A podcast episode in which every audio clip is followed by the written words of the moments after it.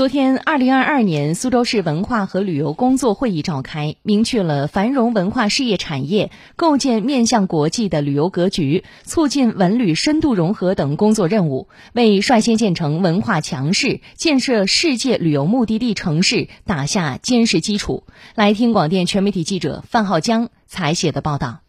在全市范围内开展好文艺惠民大舞台、戏曲进校园、高雅艺术进高校。传统文化进社区等活动，围绕党的二十大等重大主题，今年苏州文旅将推出一批聚焦新时代、讴歌新时代的舞台艺术、美术精品和群众文艺作品。苏州市文化广电和旅游局副局长徐春红：世界文艺院团要组织好昆剧、苏味面馆、范仲淹、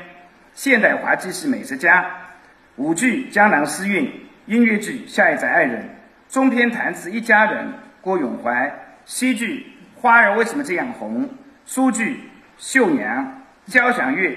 历城的献词》，第一民族交响组曲《江南行》；芭蕾舞剧《壮丽的云》等剧书目的创排。在文物保护利用方面，将做好草鞋山考古发掘、陆木古窑址群发掘等重点考古发掘项目，明确目睹古城核心保护范围。加强对我市既有考古成果的研究、阐释、展示、利用，廓清苏州历史发展脉络，彰显苏州江南文化基因。苏州市文物局副局长陈瑞静以三十二号街坊、五沙路子城片区。三塘四期等片区的整体保护提升为重点，实施历史街区文物建筑、历史建筑等文化遗产元素的系统保护、整体保护文物本体、周边环境和人文氛围，让历史文化和现代生活相得益彰、和谐共生。世界旅游目的地是旅游城市国际化发展的高层次阶段，苏州将朝这一目标迈进。通过构建面向国际的旅游格局，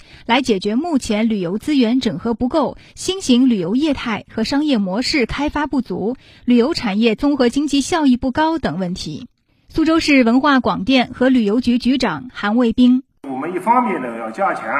这个智慧管理平台的建设，重点的话呢，这个呃建设这个制定标准，提高建设水平。同时的话呢，我们要。呃，试点建设这个数字孪生体系，将来的话，我们要推进营商旅游，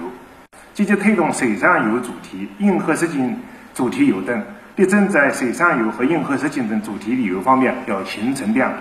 据介绍，去年全市共接待国内外游客一点一二亿人次，同比增长百分之十九点九，实现旅游总收入两千两百九十四点四亿元。同比增长百分之十一，两项旅游总量指标均位居全省第一。